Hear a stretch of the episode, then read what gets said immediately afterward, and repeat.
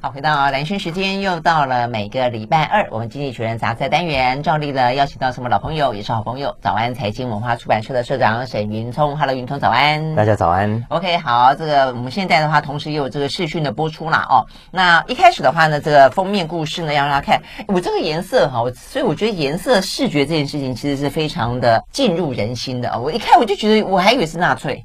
哦，oh, 你不觉得吗？只要有红红的、黑黑的、黑的白白的，尤其是尤其是红底黑字，你就会想到纳粹那个字字形，我就以为是纳粹，结果不是了啊。OK，好，那这边讲到的是 ESG 哦，那 ESG 的话，我相信，呃，不管是关心整个的所谓的永续，不管是关心企业责任，不管是关心社会当中的一些呃反馈等等啊，都会知道这个 ESG 是最新的呃社会。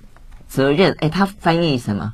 它翻译成社会永续，social social responsibility，对对对啊，社会责任。但是以前不叫这个，以前就是它等于是更进更进阶的啊，这个就所以所以现在几乎所有的企业产业，你都会听他们讲说，他们有新的一个目标。啊，这个目标就他们必须要尽到社会的企业的形象啊，以及它的相对的责任，去 ESG。好，但是呢，这个 ESG 呢，在这一期的《经济学人》杂志当中被拿了一把剪刀，又把它剪掉。哦，所以意思为什么呢？觉得这个 ESG 太过的浮夸、不切实际，或者说它很形式主义吗？嗯。啊，以上皆是，以上皆是。嗯，这一期《经济学人》有一个蛮长的专题，带着大家从不同的面向，更深入的去探索跟去了解所谓的 ESG 的这个主张啊。嗯，因为这个主张其实喊到现在，呃，你如果问我的话，我觉得它越来越像当年的所谓金砖四国这样的名称，然后这样的口号。后来到大家就朗朗上口之后，其实已经不太知道这个名称的背后的意思。以及它所代表的所谓的趋势是怎么回事，然后就跟着稀里呼噜了。大家说哦，这个好，这个好，就跟着去投资。呃，这个重要，这个重要，就这个是未来，这是趋趋势，然后就跟着起舞了啊。我觉得 ESG 现在也有一点走了这样的状况的的的感觉啊。嗯，是啊，因为现在你看台湾也是啊，台湾这所有的一些不管是一些什么课程啊，有一些什么呃公关战略方案呐，有一些什么企业的什么什么呃资商啊，什么东西都是跟你讲 ESG 啊。没办法。因为呃，你越是会开口闭口 ESG 的啊，其实越是跟国外有接触的人，越容易呃有这样的倾向。嗯，因为没办法，的确在美国、在欧洲，很多的企业都在谈这件事情啊。嗯，所以 ESG 第一个 E 是 environment 环境，我们现在都知道环境很糟糕，非常重要。嗯，social responsibility 我们也知道，我们的社会从美国到英国到台湾，我们有太多的问题需要被解决了。再来 governance，也就是企业治理，那有太多企业呃乱七八糟，该顾员工的权益不顾员工的权益，该顾自己的社会责任也不顾啊，所以等等等，所以也就是说，我们的资本主义大家都看到了越来越严重的问题，嗯，但是呢又不想回到共产主义，所以就想说我们只能想办法来改善现在的资本主义。嗯哼，呃，来迎战现在的气候暖化了等等的问题，所以呢，就创造出刚刚讲的这个所谓 ESG 的这个概念。嗯，那那创造出来之后，大家一想到啊，当然都是好事啊，我们人都想当好人，对不对啊？对环境友善，谁不希望？呃，有社会责任，谁不希望？呃，企业治理好，当然都觉得这是很重要的。所以，呃，就就金融业喊喊出这个口号，很多的企业也跟着喊出这个口号，所以搞到今天，金融业号称啊。呃，很多的投资者觉得这是未来的趋势，也觉得这是自己身为投资者一个重要的社会责任。过去呢，你投资企业只要看这家公司赚不赚钱，现在不可以了。你现在除了看它赚不赚钱之外，还要看它有没有在污染环境，你还要看它有没有好好照顾员工，你还要看它好好担负起该担负的社会责任。虽然什么叫企业该担负起的社会责任是有争议的，这个再说。嗯嗯、但不管怎样，现在金融业就号称说，呃，因为很多的投资者改变了观念，改变了想法，尤其是年轻的时代。但我们可以谈到年轻的时代的投资跟生活跟工作的观念。嗯、那所以他号称现在有高达三十五兆美金已经投入了所谓跟 ESG 有关的产业。嗯嗯嗯，让很多人也相信，既然有这么多的钱的投入，既然有这么多人在推动。那未来当然会带来很大的改变啊！嗯哼，嗯哼。但是《经济学人》这一期的这个封面故事就想告诉我们，你错了。嗯，不会 带来很大的改变，然后试图解释说为什么。其实我们现在已经看到了，呃，来自不同的面向对于 ESG 这个概念的批评。嗯，你看，你看，比方说像美国跟英国的比较右派的，他们认为，为什么现在油价这么涨得那么凶？他其实就是就是觉得你们这些人呃一直在推动什么替代能源、新能源，然后没有好好的去把原有的能源搞得更有效率，呃，搞得更更更更低成本，所以这是高油价的元凶。嗯，再来也有人说，有太多的企业根本就是在以前讲洗白，现在叫洗绿。嗯，以前有黑道需要洗白，现在有很多污染的产业在洗绿自己。喊出这个口号之后，好像好像自己就已经对摇身一变。对对对对对，所以所以换言之，这是一个利益良好，但是问题重生的主张。嗯嗯，它主要的问题出现在好几个方面。呃，经济学人点出了三个根本的问题。嗯，OK，首先第一个，他说 ESG 这三个字啊。是个大杂烩，嗯，他把不同的社会问题掺揉在一起了，嗯哼，所以其实这不同的问题彼此是可能矛盾的，你会让企业自相矛盾的，嗯，举个例子来说，最近最有争议性的叫做特斯拉，嗯，OK，特斯拉算不算 ESG 产业？嗯。嗯。电动车照理说应该是吧？啊，当然啦，当然啦。所以电动车当然是相较于过去排放这么多废气的传统车汽车是环保的产业。但是，呃，它有 S 吗？它有 G 吗？它有 S 吗？他有他的社会责任，看你怎么去定义他，他怎么样的负起他的社会责任呢？他一下子说要买 Twitter，一下又不买，那是治理问题，是不是？但是说说说话不算话，对不对？真的，你这样子也算吗？这样子也算是抵触？那么当然不是啊，包括说 呃，主要其实现在西方企业对对他的批评是他的 governance，对他的治理有可能有他的治理是基本上是一塌糊涂。对，而且尤其回到这个一一一开始呃。就是它连一是不是真正的一？当然，很多人能讲说电动车它在制产制的过程当中，其实也消耗了相当程度的能源啦。嗯，没错啊，没错。所以，所以有人说特斯拉不能算 ESG 概念股哈。再来，这是刚刚讲第一个啊，因为它是一个大杂烩，嗯哼，所以它把不同的问题揉揉在一起之后，你让企业很难去被标准的、清楚的去定义它。嗯嗯嗯。更何况第二个，很多的企业其实也言行不一。嗯，或者是透过各种的方式把自己包装成 ESG。嗯嗯、举个例子来说，如果我是一家本来不符合 ESG 的，我本来是在污染环境的一个生产的公司，嗯，我现在如果把高污染的制成外包给另外一家公司，然后我利用的是呃我自己这边就没有污染，嗯嗯嗯，请问我算不算 ESG 的概念？嗯哼，OK，你把污染外包，或者你把成本外部化，嗯，你。这算什么 ESG 的概念啊？其实根本没没有在根本上解决。也许你自己的名声好听了，嗯，但是你并没有在根本上解决该解决的问题。嗯，再来第三个，呃，ESG 与否，其实现在也没有很客观的评估标准，对啊，就没有说我们现在看了很多的指标、很多的评评价、很多的平等，但其实用的标准都不一致。嗯，也因为不一致，所以容易被操弄。嗯，经济学人这边引述啊，其实有研究去去去调查过，呃，现在主要的六家平等公司，嗯，结果发现呢，这六家平等公司总共用了六十四大类七百零九项指标，嗯，结果绝大部分都是各说各话，就是各自用的指标都不一样，使用共同的大概只有十个共同的指标，所以换言之，你看你用你这个指标说它是好的 ESG，你用那套指标又说那些是好的 ESG。所以这个造成的结果，其实就是我们现在所看到的，很多的企业都在自相矛盾。嗯，然后呢，呃，让投资者觉得，诶，这是一个好的赚钱的趋势，其实你反而更模糊了未来重要的课题。对啊，其实你这样问我，我会觉得就是铺天盖地的 ESG，我觉得有点形式化了。嗯，就是因为现在被当做一个很主流的，代表说你是一个非常有一个未来性的呃社会责任的一个企业，就大家都喜欢，所以你想镀这层金。但是呢，这一层金怎么样被定义？其实就不知道嘛啊，那所以呢，要不然你就说，比如说，比方说你的绿电占比多少吗？还是说你的呃低碳的达成率多少吗？还是你去交换了多少的碳权吗？呃，我从这角度去看，我就看到说呢，台湾其实很多的就在讨论说，我也想要用绿电呢，嗯，但我绿电都被台积电买走了，那怎么办呢？那你说好，如果从这样角度看，如果说 ESG 里面的一，哇，那台积电做的最好，嗯哼，但是其他的呃企业没有想要做吗？他想做啊，他只是做不到而已啊啊之类的。那像这样子，到底怎么样去定义它？而且我觉得这种事情，如果当它是一个希望呃由内而外散发出来，你真正相信它，而且你真正去体现它，再变成一个变成目标化的话，我觉得对企业来说太容易把它当做一个什么什么 KPI 了，就我要定个目标，然后呢我就往这个目标去做，结果呢一个就变成说它变得很形式意义，第二个的话呢很特别的是，我后来。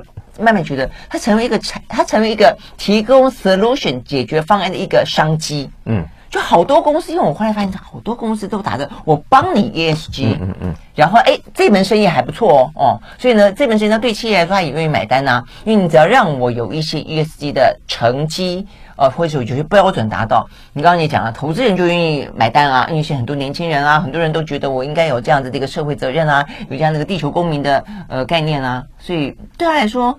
百利而无一害，嗯，所以我觉得感觉是越来越虚幻。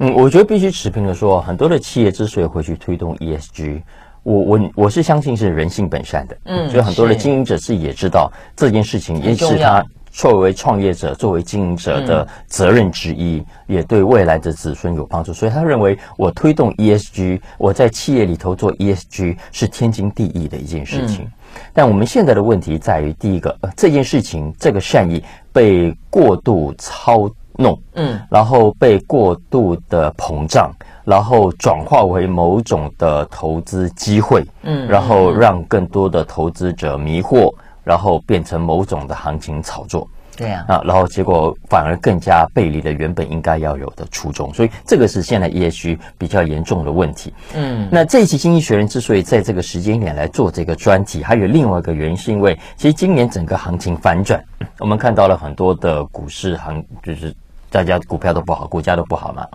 所以 ESG 呢也吸引来的资金速度也放慢了。嗯，所以《经济学人》说，这正是一个还不错的反省的时刻。啊、嗯，那怎么反省呢？要做什么样的事情？呃，如果我们刚刚对 ESG 有这样的批评的话，那该怎么做呢？经济学人的建议是：第一个，他认为应该要拆开 ESG 这三个字母，因为他认为 S 跟 G 呢，哦，所以要把它剪掉是这个意思。是的，是的，哦、是的。他觉得 S 跟 G 呢，其实各自企业都可以去做自己的选择。你自己定义你的社会责任是什么？你自己定义好的 governance，好的企业治理该做哪些事情，其实都有很清楚的标准的。啊，那你自己各自去做。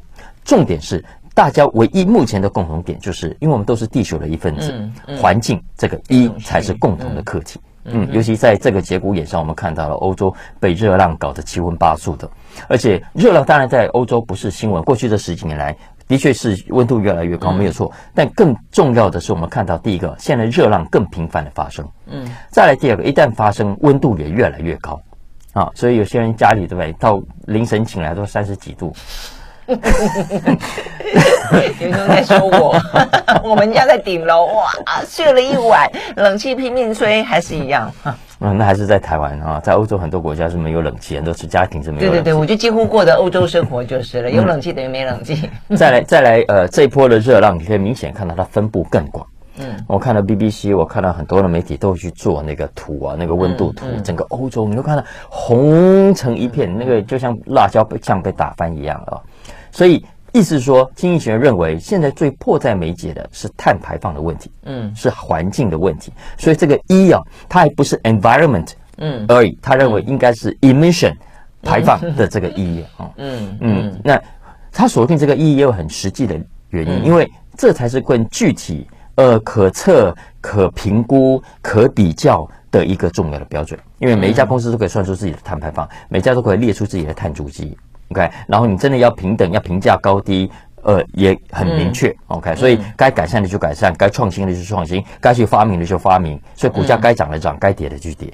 嗯嗯，他所以经济学他他以上讲的，其实他每我刚讲了很多的面向，他都有单独的一篇文章，嗯，所讲解释的更仔细，所以我很推荐大家关心这个课题的话，可以找这一期《经济学人》来看。嗯嗯嗯，对啊，确实，我觉得有关于这一些一的部分啊，就有关于这些环保、绿能、永续的部分，其实是真的应该被加强。但我觉得它的一些项目，我觉得它也应该让它更多元化，因为就像我刚刚讲的，如果说你用呃几个少数的为它的呃。指标，比方用绿电的呃比例，那这样的有些国家的绿电就是上不来，那大家怎么抢都都抢不过哦，所以你可能应该有很多种的呃，代表你愿意为这个地球尽一份心的方式哦。那这个方式当中，你可以去做选择。好，所以呢，这是 ESG。如果说你的企业也正在啊这个推行 ESG 的话，呃，希望它是一个呃不是呃那么的形式主义，而是真正的啊，就是自己该怎么去做，而且做得到，而且呢，事实上是有意义的事情。OK，我们休息，再回到现场。I like 好，回到蓝轩时间，继续和沈云聪来聊这一期的《经济学人》杂志。好，接下来呢，聊一个很美国的话题了哦，这个就是美国人为什么要继续追究啊？这云聪说这叫一六事件，我说哈什么是一六啊？原来是今年一月六号呢，美国的国会山庄事件啊，也就是呢，呃，在一连串的国会作证之后，你才赫然发现说呢，我原来是那一场川普还本来想要带领大家一起冲进国会的那个事件啊，幸好呢，后来他的幕僚制指他哦，所以呢，嗯，到某个程度，他现在可能还可以维持一点点距离吧，哦，但是对美国人来说，虽然川普总而言之，哦，他到现在还是不断的去。呃，否认这个事情本身呃的关联性，或者说呢，不断不断去强化说这一些冲进国会的暴徒他本身的正当性啊、但是对美国来说，他们嗯这件事情可能不只是在川普身上啦，我觉得还包括接下来美国所谓的要米平分裂，包括美国的其中选举，包括呢川普要卷土重来。嗯、我想这个事情真的是。嗯嗯，对，我们最近你如果看常看欧美的媒体，尤其是美国的媒体，你会发现哦，常常会有这个关于这个国会山庄事件的报道。嗯、那主要当然是因为众议院的九人调查小组现在一直在举行各种的听证会啊，嗯、所以几乎每个礼拜都有。好像影集上，到现在还有对不对？都还有，都还有。对，所以一直传传证人出来作证。那当然，这个事件就会让很多人引起不同的感觉。嗯，那有人觉得我好像应该盯着这些事情看，好像是重要的新闻。嗯，但是有人觉得，哎，那都是过去的事情了，你干嘛还要？嗯，那个，因为民主党拜登你赢都赢了。你们为什么还要搞这种政治烂戏嘛？然后呃呃占据媒体的时间，占据大家一定要大家去收看啊。那更何况我们现在国家面临的问题不够多吗？不够多吗？呃，最近 CNN 的一个 survey 一个调查就发现，就说美国八成以上老百姓觉得国防国家的麻烦很大。嗯，然后三分之二的认为你拜登根本忽视这些重大的课题呀。嗯嗯。所以你为什么这些摆着重要的事情不做，然后一直回头去看一月六号那起事情？嗯嗯、就算川普有有有责任，那又怎样呢？也就是过去，哎呀，算了 算了算了。嗯。但是经济学人这一期他有一篇专栏啊，就特别解释了这件事情。我觉得也可以让大家看到为什么美国的媒体呃会很重视的这件事情，嗯、还是觉得这件事情需要给他多一点的篇幅让大家注意。嗯、经济学人甚至认为，幸好幸好。有这个国会山庄调查的众议院的委员会，才没有让大家渐渐对，淡忘了这件事情。嗯、因为你当你淡忘了这件事情，你就只记得川普的各种的诡辩跟理由跟说法。嗯哼，嗯嗯，他要大家，你可以想象一下，今天幸好有这个委员会，如果没有这个委员会呢？如果没有这个委员会呢？我们对一月六号国会山庄的事件，未来会怎么去理解它？会怎么去记得它？嗯，首先第一个，你一定会知道，川普的人马会设法的淡化呃这件事情的重要性跟影响性，然后呢会去放大川普任内的其他的贡献啊，嗯，嗯。然后呃共和党也不会再有什么样的人出来讲真话，回回到当时真正的状况，但是现在有了这个委员会，呃，你看，包括佛罗里达的的这个州长，他现在就说我愿意出来。选选总统了，嗯嗯嗯，之前你看大家都这个川普的声势太高，大家都觉得啊算了算了，我不会不会不会那个。Mike Pence 前副总统现在在其中选举的初选当中，他也敢站出来跟川普打对台了，嗯、他也敢支持一些川普不支持的人，对，嗯，然后你看上次上礼拜不是 Pompeo 那个支持要出来，他要参选总统，减肥成功，嗯，我们都还以为他生病了呢，真的是。胖瘦差太多了，因为因为其实你你如果最近有去看到川普的这个造势大会，或者你看媒体报道，其实都可以看到，真的是那个经济学人说近乎鬼话连篇，嗯，对啊，其实话嘴巴长在头上，他怎么讲都都行。他说，呃，如果要不是民主党做票哈，川普在上一次大选当中会赢遍五十个州，嗯嗯，然 后他讲哈，呃，如果。他们没有做票，川普当选的话，伊朗啊，在一个礼拜之内就会签下了核武协定。哦，嗯，而且如果让川普连任的话，其实他连任之后，再过三个礼拜，他在墨西哥的那道墙呢就会完工。而且呢，如果他当选了，美国不会发生今天这么多起的枪击命案。嗯，如果川普当选的话，油价今天不会这么的昂贵。对，如果川普当选的话，普京绝对不会对乌克兰动手。哦，这个他最近常常讲。嗯，对，因为他跟普京非常好，嗯、所以他都绝对呢，普京不会给他没面子。总之，川普执政，everybody was happy。川普执政是美国史上最欢迎的时代。OK，所以，嗯，呃，所以大概知道，所以这是为什么美国很多的。你可以说他是左派媒体，你也可以说他是独立人士，不管，总之他们基本上认为川普呃是是危险的，嗯，是危险的。嗯，就是川普他如果就算不出来选也是危险的，嗯，川普如果出来选又选输了更危险，但是最危险的是他出来选又选赢了。对啊，我我我觉得对美国来说，我觉得当然这件事情你一定会从这个党派的角度去看它哦。但是我觉得其实某个程度，美国的媒体之所以要那么的锲而不舍的报道这件事情，我是真的觉得这件事情非关红蓝。我觉得它关乎的是一个价值，是一个美国人的选择哦。就是说，它是一个是非问题。就是说，今天川普这样子说，他明明真的就是，我觉得今天如果说，呃，共和党的就是今天没有这样的一个持续的报道，你等于让共和党内部没有任何的缺口。出现，你就以为说所有的共和党人都支持川普的说的说法，所以川普的说法说法它不是瞒天大谎，它是一个某个程度只是因为你民主党不愿意去面对的一个真相。之一。但问题是在于说它是真相吗？那我觉得这一次的作证的系列当中，其实最让人家引人侧目的地方在于说一个一个共和党人站出来。我觉得包括他的女儿站出来，包括彭斯在那个时候极力反对，然后的话被这个 川普诅咒，但是事实上他后来也也就是得到了若干共和党人的声援，所以会叫做哦，原来共和党人里面所谓的右派有不同的声音，不是只有川普的声音而已。我觉得这件事情变得很重要，就变成说是当你在选择不同党派的时候，我觉得这是个人的选择，但是每一个党派内部都应该要有一个自己的纠错机制。嗯，哦，就自己的是非嘛，哦，是非这件不会因为党派而改变啊。所以今天川普这样子说，他都是对的吗？哦，那我觉得这一次感觉上就是说，在整个的过程当中，连他的女儿都说，他其实有劝过他爸爸。目前所有的证据没有看出来，你因为人家做票而落败嘛。嗯，哦，那所以我觉得这个事情就是代表说，就所有的人心里面有一个最基本的是非跟良心。我觉得这件事情其实是很重要的。嗯，但。那又怎样？其实现在共和党里面七八成以上的人还是觉得民主党做票赢了选举。那是因为支持川普的，但好歹有百分之一二十二三十啊。嗯嗯，嗯对啊，因为先前几乎完完全百分之百，你就觉得是川普的天下，没有任何共和党人敢出来讲。嗯。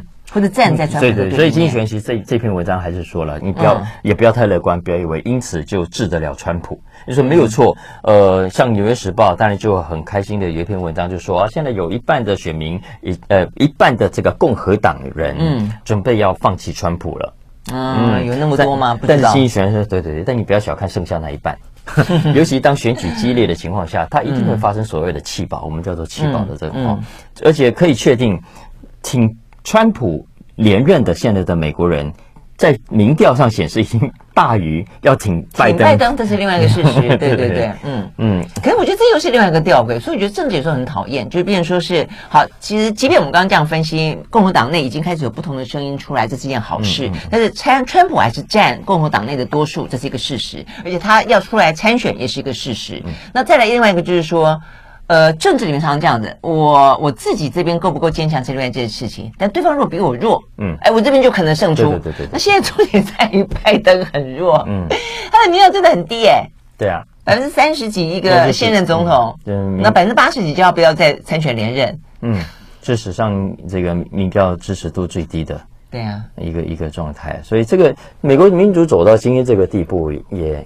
也是令人大开眼界，我觉得，嗯、我觉得我们也只能说，在这个过程中继续的做笔记，继续的吸取教训。就是呃，就是一样，就是这是一个没有更坏，没有最坏，只有更坏；没有最乱，只有更乱的时代。其实你刚刚在讲 ESG 的时候，我就在想这件事情，就资本主义走到某个尽头，就大家想要去挽救它，有各式各样的方法出来。所以 ESG 某个的概念，就是希望能够导正贪婪的贫富差距那么大的一个、嗯、一个资本主义社会。其实某个程度来讲，民主也是走到了一个一个一个关键点。嗯、那问题在于说，嗯，怎么样子可以去？我觉得美国是一个所谓的民主大国，它怎么样去就是给世人看，我只示范那么一次，我的民主我怎么样导正回来？嗯，但现在的美国的民主，坦白讲，我觉得它的修正。欲振乏力，就是你你如果说你真的秀一次给大家看，目前我觉得这一场戏不太好看。我们我们以前都说啊，看政治算计，政治算计。我觉得以前的政治算计比较好看。嗯，你比较好像可以看到影集里面那种比较，哎，比较潜藏的、比较复杂的勾心斗角。嗯，现在的政治算计好像都蛮简单的，就是啊，谁能够赢我就选谁，对不对？啊，呃，谁能够不让对手赢，我就选谁。所以，我们党内就是说，以前可能大家要稍微的花点心思，你的立论、你的手段都够够缜密，有点战略就是了。而且至少要讲究一下形象，至少要讲究一下你 要说出个道理，对，摆出来的样子。现在不管啊，反正我咬你就可以，我敢讲就赢啊。是啊，你这个说法又太古典了一点。现在权力斗争也不太古典了。好，所以总而言之呢，嗯，我觉得这真的是嗯好。我们这个世代要面对问题真的好多哦。OK，休息再回来。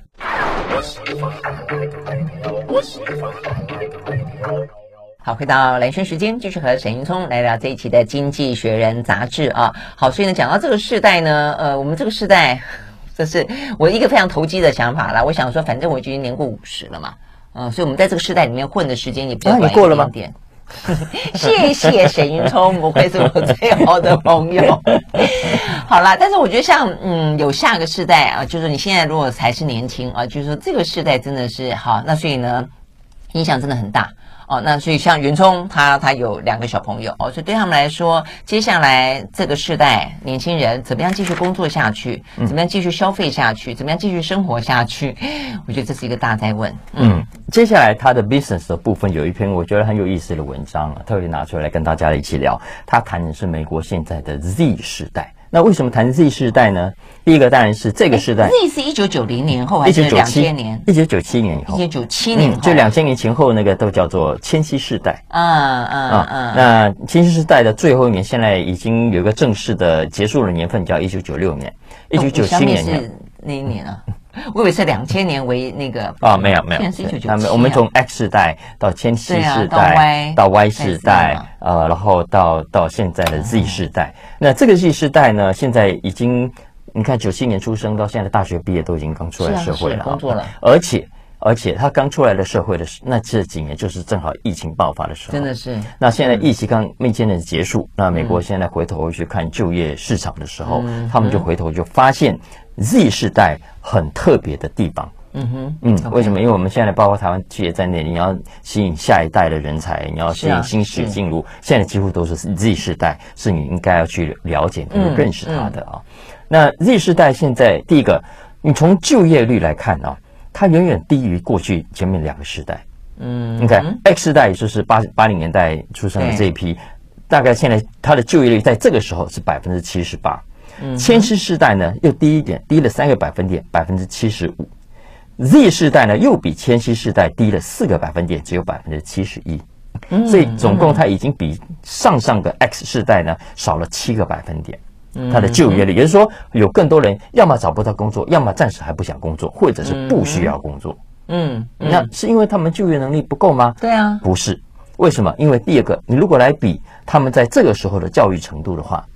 X 世代在这个时候的大学以上大概就有百分之六十，但其实已比更老的嗯好很多了啊。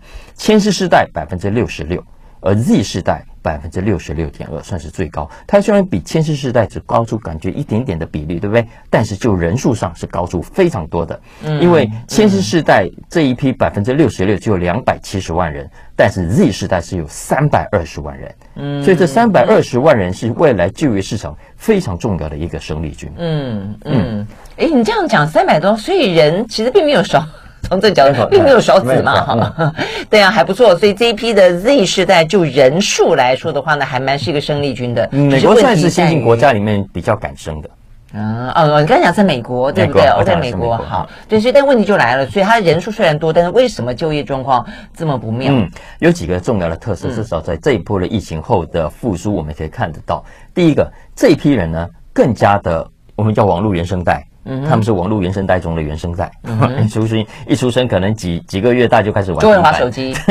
我觉得是这样的，而且所有里面的功能他们都知道。对，所以他们在这两年中就发现这一批的 Z 世代啊，比所有的世代更都更加能够适应所谓的 working from home。嗯哼，也因为更容易适应，所以他们更不愿意待在很传统的 office 的公司。嗯哼，OK，嗯，这也意味着，这也意味着。如果你是公司，你是企业的话，嗯，你如果想要吸引这一批 Z 时代的话，出门。是的，很显然，很显然你必须更有弹性，嗯，为什么？因为有一些工作如果是不能有弹性的，很显然他们不想做的，就像我们现在有很多的年轻世代，太辛苦的、太太阳底下的、太流汗的、太脏兮兮的、太不体面的工作，现在很多的世代都已经不做了，嗯。嗯，同样的道理。到了 Z 世代，不只是以上这些类型的工作他们不做，你就算要我把我绑在公司里，让我不能 working from home 的这种公司，嗯、我也不想待了。嗯哼，嗯，所以你看，现在像美国的金融业，现在其实就希望大家还是回到银行里头去工作，银行去办商业。但很多人就宁愿辞职啊，对不对？啊啊，制造业，你当然要在制造的第一现场，你怎么说？哎，我来在家里遥控这个机器，不可能嘛？啊。呃，营建业啊，盖房子哪有不到现场的？嗯，等等了，好说类似像这样的行业。哎，但是你这样说哈，所以现在我觉得大家就穷得见变则通了哦。所以呢，现在的呃，可能是 X 世代、Y 世代就开始努力在想说，好吧，那你不来，那我就找 AI AI 想办法替代。所以现在机器人的部分也越来越去进一步的研发，那它可能必须要去应用到的领域也越来越广。嗯，没错，没错。所以，所以其实，在这一波的就业市场当抢人战的当中。科技业抢人的优势远远大于其他传统的产业，嗯嗯嗯，这也是重要的原因。你还可以 work from home，没错没错。而这也呃直接影响了这些孩子们他们对什么学科有兴趣。嗯哼，他们在英国的调查就发现，从二零一一年到二零二零年，呃，学 computer science 的，嗯，成长了百分之五十，嗯，学 engineering 的也成长了百分之二十一。嗯。嗯，所以你可以想象啊，就这些你要去念其他看起来必须把我绑在办公室的，把我绑在工厂的，把我绑在第一现场服务业的，他们不再有兴趣了。嗯嗯，好吧。所以你有没有问过你们家两个小孩子，你发现他们的兴趣啊？那个还早了，不要讲我们家那两个，因为搞不好已经发展到。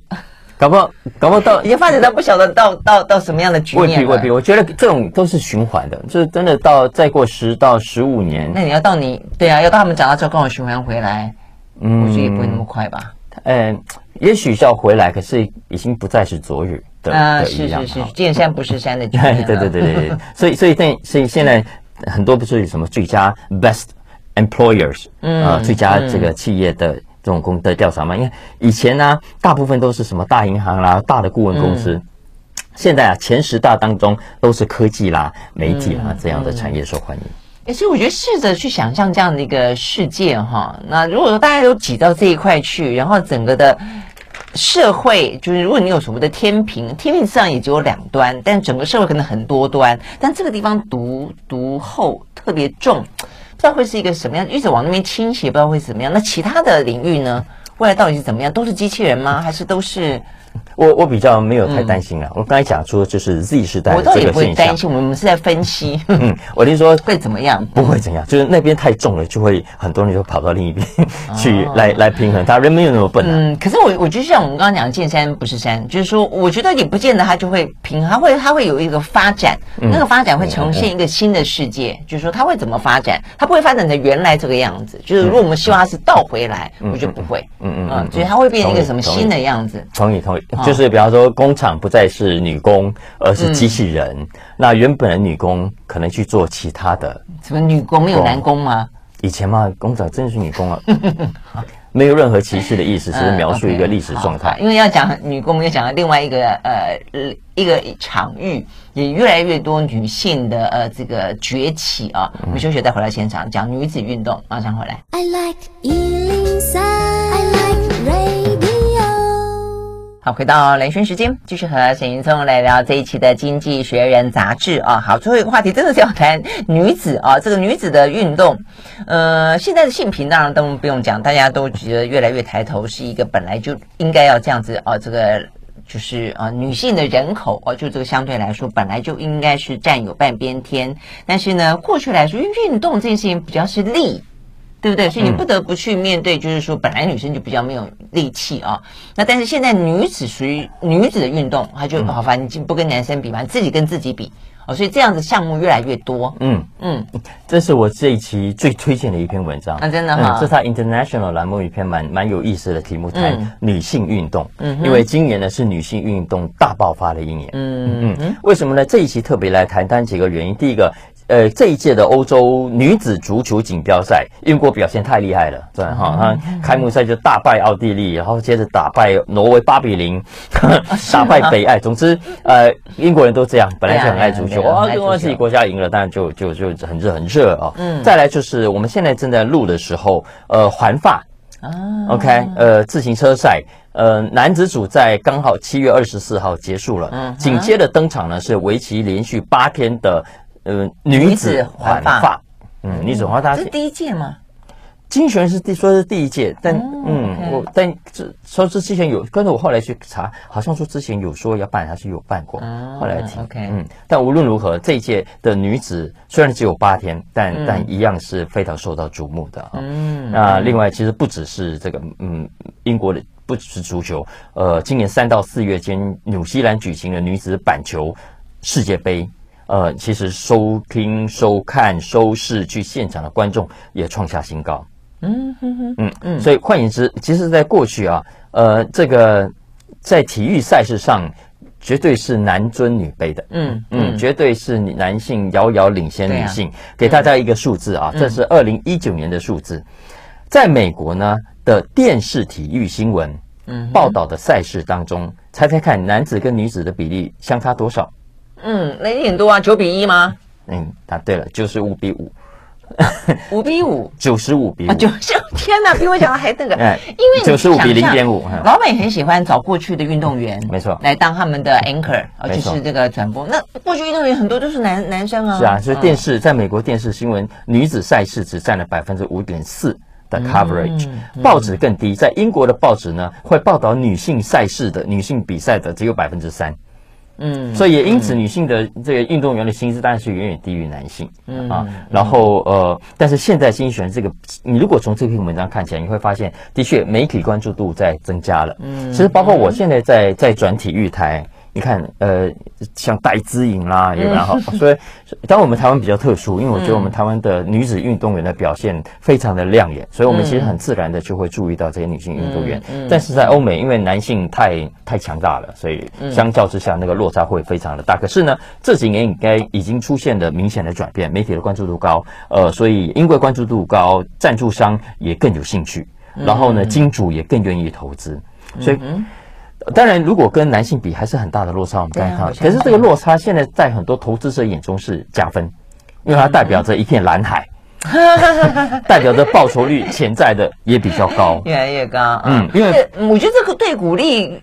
女性运动员投入，我觉得也是一个，也也是一个加分。对对对对，因为以前都是一个恶性循环啊。对啊，因为你呃没有人在报道，所以赞助商没兴趣，嗯，所以金主当然不愿意投资。可是现在如果他像男性运动员一样陷入一呃不是走进一个良性的循环，其实就是一个大好的消息。嗯嗯嗯，因为他接下来就可能会是一个可以被规划的生涯，嗯，对不对？而不是一个纯粹的兴趣或者你本身的一个一个专长而已哦。因为我觉得对于像男性运动员也是啊，也也走了那么长的时间，而且还在不同的运动项目里都还是有不同的际遇，就不见得他可以成为一个生涯被规划。你不见得因为很好的运动表现就可以养活自己。嗯，但是现在如果说当男性越来越走上这样的一个路的话，对女性来说真的是大蓝海哎。嗯，没错没错没错。所以所以我以前一直觉得女性。在有一些领域，现在当然表现得非常好，可是在有些领域是特别受到歧视的。比方说，我们我们一起讲的金融业，你看，你看那些创投，你找出几个女女性的名字很少的。嗯嗯，再来体育，其实也是。所以通常，而且呢，很多女性啊，也许我们觉得她知名度很高，可是她的实质收入、实质的薪资，其实相较于同等级的男性运动员来说，可能就有零头而已。至少这样子吗？林其实其实差别非常大。赛事，嗯，真的是。所以，呃，所以空间还很大。对，女同志们上去努力，是这样吗？继续努力。OK，好，谢谢沈云松，谢谢，拜拜。